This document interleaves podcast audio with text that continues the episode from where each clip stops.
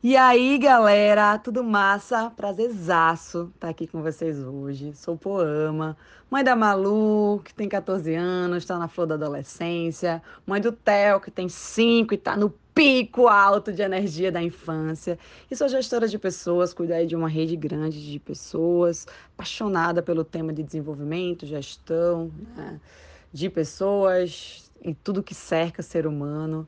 E nessa pandemia tem sido um tema que tem desafiado bastante, não só a mim, né, mas como todo mundo, porque quer queira, quer não, todo mundo foi colocado num lugar diferente e a gente tem visitado novas emoções, a gente tem visitado sentimentos diferentes, né? E é sobre isso que eu venho falar com vocês hoje, porque passei por um episódio muito revelador na minha vida, que fora do habitual, num dia de muito estresse, de muito cansaço, um dia que a rotina estava mais puxada que o normal, tive um pico de estresse e dei uma estourada. E nesse dia visitei a tristeza com muita força, chorei muito. Foi um dia que eu fiquei muito, muito, muito para baixo e fui visitar essa emoção e a vivi assim com muita intensidade. Isso não é faz parte normalmente da minha rotina. As pessoas costumam me ver muito alegre, muito divertida, muito cheia de bom humor. E ao postar sobre isso na internet, eu tive uma grande surpresa. Porque o que eu falei foi exatamente que e isso era uma coisa que eu estava falando para mim e eu já estava falando diversas vezes para as pessoas do meu time, as pessoas que fazem da parte da minha rede de trabalho, que era tá tudo bem você tá um dia triste. Nem todos os dias precisam ser bons, né? Tá tudo bem você chorar. Tá tudo bem você sentir medo. E ao postar isso, eu tive uma resposta pública muito reveladora. Porque, na verdade, a gente é meio que programado para não visitar a tristeza, né? A gente é programado para parecer que a gente está sempre bem, que a gente está forte. Como se visitar a tristeza te tornasse fraco. E eu tenho aprendido que, na verdade, de jeito nenhum. Que visitar o sentimento da tristeza, na verdade, ele te torna muito mais forte, né? Um autoconhecimento muito poderoso. Só que é muito engraçado como a maioria das pessoas pensam diferente. E eu andei refletindo bastante sobre isso, porque a gente desde pequeno, né? A gente chora, a mãe dá alguma coisa para compensar, ou então a gente escuta o famoso engulo o choro.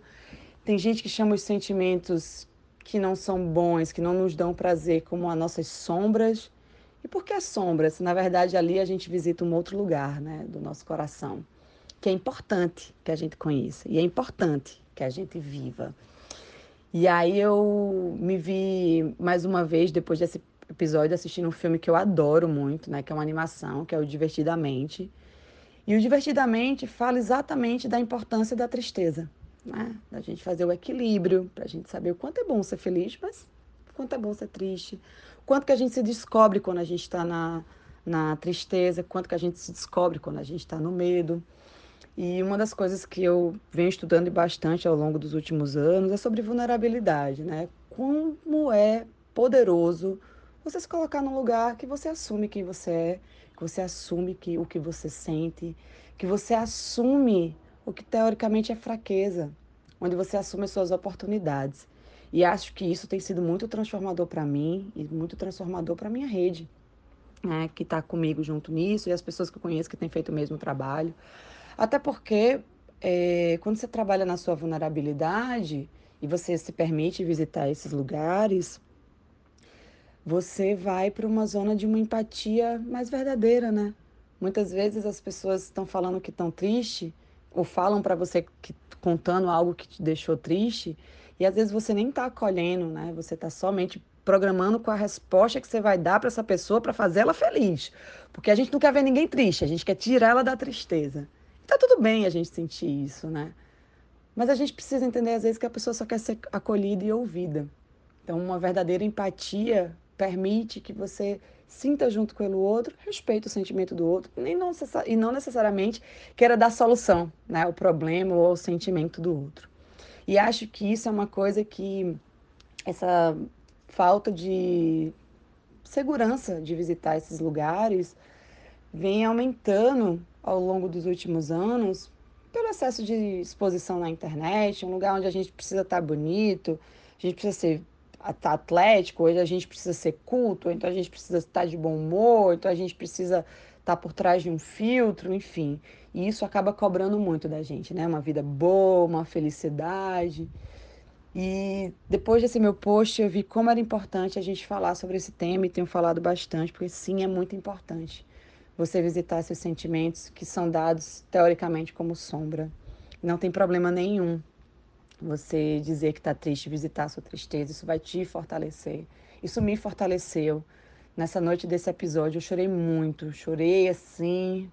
Inclusive foi um alívio assumir que eu estava triste. Foi um alívio para mim dizer que estava tudo bem naquele dia eu não estar bem. Estava tudo bem eu dizer para as pessoas que ficam querendo me pedindo força ou apoio, dizer que naquele dia eu não podia, que naquele dia eu estava precisando ser cuidada. Porque é importante também a gente permitir que as outras pessoas cuidem da gente, né? Escolham, escutem a gente.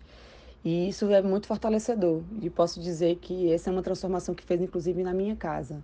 Onde a gente sai de um pedestal de perfeição e de força, do qual não existe, e a gente parte para um lugar né, de ser humano, íntegro e verdadeiro consigo mesmo, principalmente. Né? Então, deixo aqui meu convite para que todos vocês visitem esses lugares também. E saiba que não há sombra nenhuma nos, nos sentimentos que não são somente os felizes e os divertidos. Né? Isso vai te fortalecer muito mais como ser humano e não vai ser, vai te fazer uma pessoa fraca, vai te fazer uma pessoa ainda mais forte.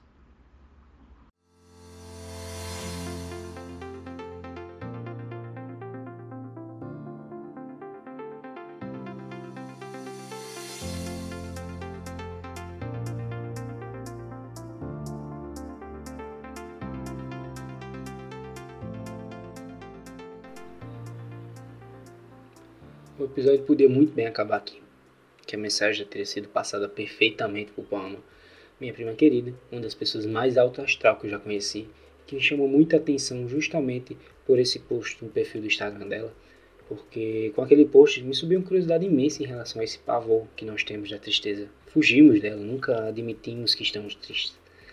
Mas não vamos ser hipócritas, né?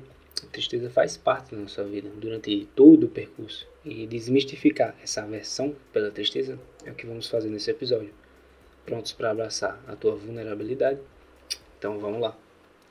Mas antes que eu esqueça, todo o projeto Crítica Retada, tanto o Além de Assistir, quanto os vídeos no Instagram, as críticas, os artigos e tudo mais, só é possível por causa dos nossos colaboradores.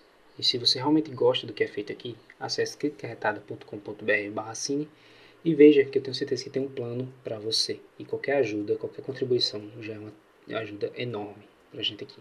Pronto, fim de mexão. Vamos para o episódio.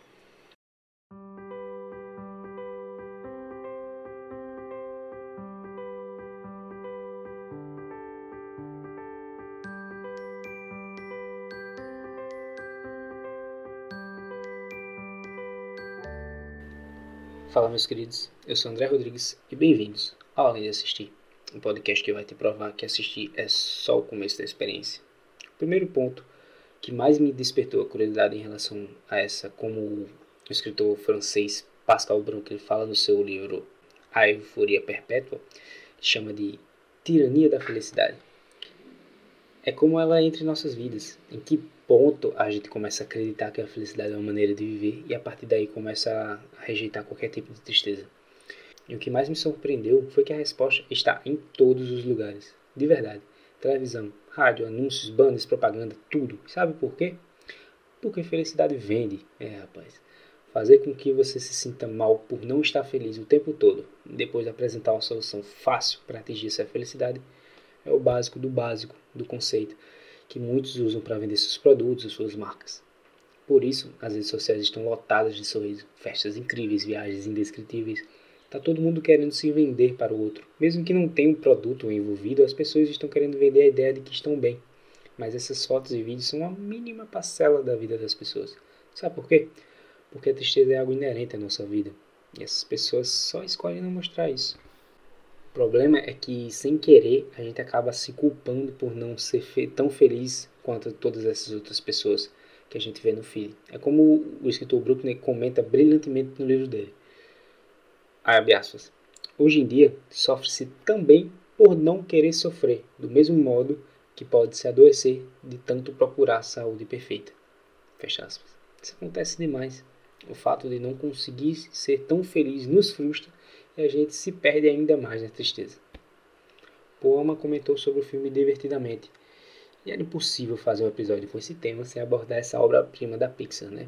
O tanto que essa obra de arte ensina a gente sobre tudo isso é impressionante. Um dos momentos mais emblemáticos do filme é quando a alegria percebe que uma das lembranças alegres só foi possível porque minutos antes ocorreu algo ruim, ocasionando uma tristeza.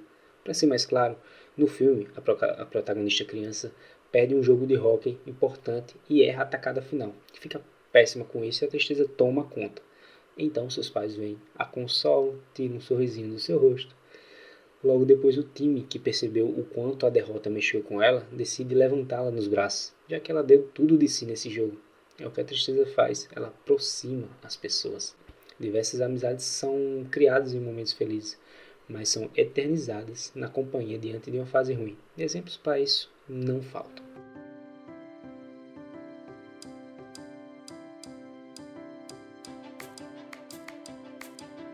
Outra cena brilhante que tem divertidamente que tem divertidamente, que muitas vezes passa batido quando assistimos, é quando a tristeza é obrigada a ler os manuais da mente.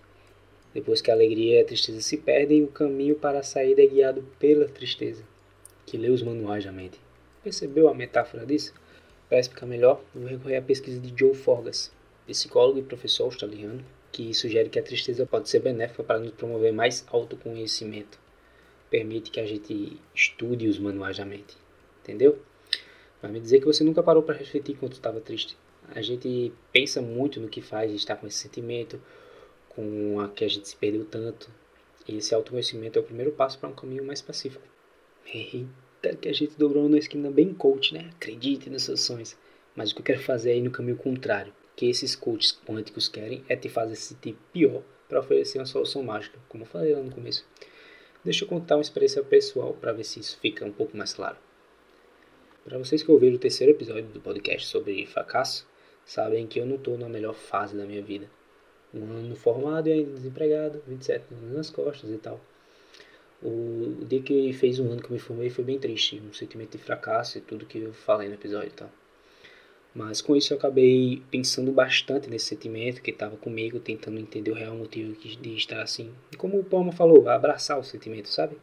Sentir de verdade. Depois de um tempinho, eu entendi que em todo esse período da universidade, pelo menos na engenharia civil, é colocado na tua cabeça que o engenheiro é quase uma entidade a se atingir. É a sua definição de caráter. Isso acaba fazendo a gente pensar na profissão como, sei lá, a nossa essência, como uma base para dar confiança para a gente ser o que quiser. primeira coisa a ser respondida na pergunta: quem é você? Ah, eu sou engenheiro civil, tal, tal, tal. E estar tá fora do mercado por um ano faz com que essa resposta para essa pergunta seja um pouco mais difícil, né? Essa base construída durante sete anos de curso cai por terra e eu me encontrava meio que sem saber direito me definir. Mas isso é um papo interessante para um outro episódio, né? Como a gente se define pelo nosso cargo. Mas preciso de uma tristeza real para eu entender que eu sou muito mais do que o cargo que eu não ocupo. E caso eu tivesse tido um emprego logo depois que eu me formei, eu podia, podia viver minha vida inteira me definindo com o que tem escrito na minha carteira de trabalho. Isso vai me acompanhar para a vida toda, porque o que decorre dessas reflexões vindas da, da tristeza são profundas e muitas vezes moldam o nosso caráter. Por mais dolorosas que sejam essas experiências, elas são parte importante de quem somos hoje. Não dá para simplesmente apagar. E mesmo se desse, se tivesse uma máquina como o magnífico filme Brilho Eterno de uma Mente Sem Lembranças, para apagar esses maus momentos, seria apagar um pouco da gente, da mesma forma como acontece com Joe Barish, interpretado por Jim Carrey. Com o fim de um namoro traumatizante, ele resolve apagar tudo envolvendo sua ex-namorada da memória. Até perceber no meio do apagamento que muitas lembranças com ela fizeram ele ser quem ele é hoje. E mesmo que o relacionamento tenha terminado mal, existiram momentos bons. É quase um yin yang, sabe? Onde momentos felizes e tristes se entrelaçam e criam memórias bases para criar um caráter. Não vou falar o final, você precisa ver esse filme. Só daí que você vai sair com a mensagem de que relacionamentos devem ser vividos com seus bônus e com seus ônus, assim como a vida, que deve ser vivida com suas alegrias e tristezas.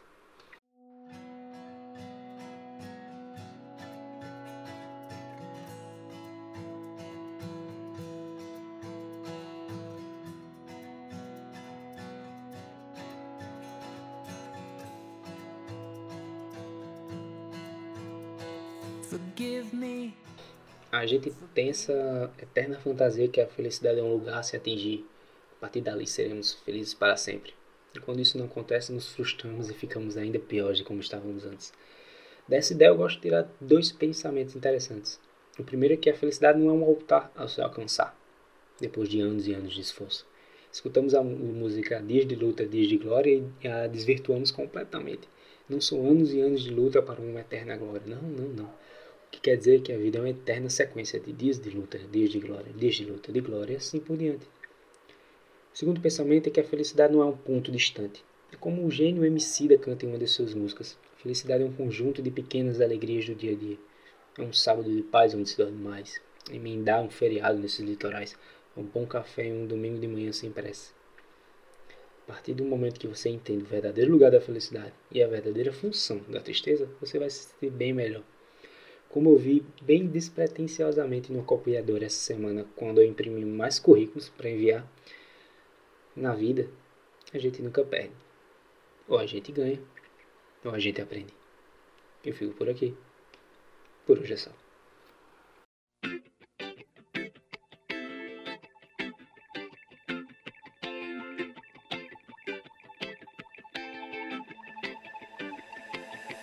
Deve-se ter cuidado ao passar no trapézio. Mesmo que pese o desespero dos novos tempos. Se um like serve ao ódio, bro, nesse episódio. Breve, o bom senso diz: respire um momento. É sobre aprender, tipo giz e lousa. O espírito repousa, reza e volta 100%. Cale tudo que o mundo fale, pense enquanto a vida vale, seja a luz desse dia cinzento. E ela disse: Deus te acompanhe, pretinho. Bom dia, me deu um beijo e virou poesia. Deus te acompanhe, pretinho. Um lampejo de amor explodiu em alegria. Deus te acompanhe, pretinho. Volta pra nós como um camisa 10 após o gol. Meu peito rufa, o olho brilha. Isso é ter uma família. Minha alma disse demorou. Então eu vou bater de frente com tudo por ela. Topar qualquer luta. Pelas pequenas alegrias da vida adulta. Eu vou,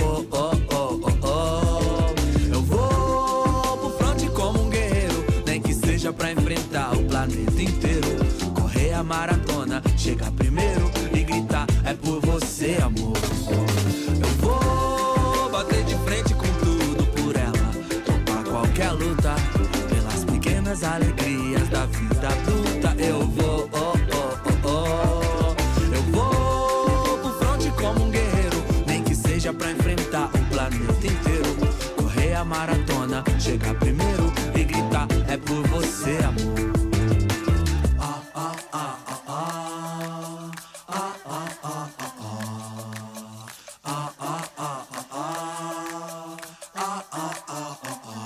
É um sábado de paz onde se dorme mais. O gol da virada quase que nós rebaixa. Emendar um feriado nesses litorais. Encontrar uma tapoé que a tampa ainda encaixa. Mais cedo brotou alecrim em segredo. Tava com jeito que ia dar capim. Reclama do azedo, recolhe os brinquedos. Triunfo hoje pra mim é azul no boletim. Uma boa promoção de fralda nessas drogarias. O faz-me rir da hora extra vinda do serviço. Presentes feitos com guache crepom lembra meu dia. Penso que os sonhos de Deus devem ser tipo isso. Então eu vou bater de frente com tudo por ela. Topar qualquer luta. Pelas pequenas alegrias da vida adulta. Eu vou,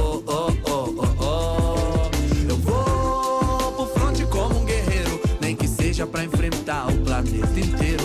Correr a maratona, chegar primeiro e gritar: É por você, amor.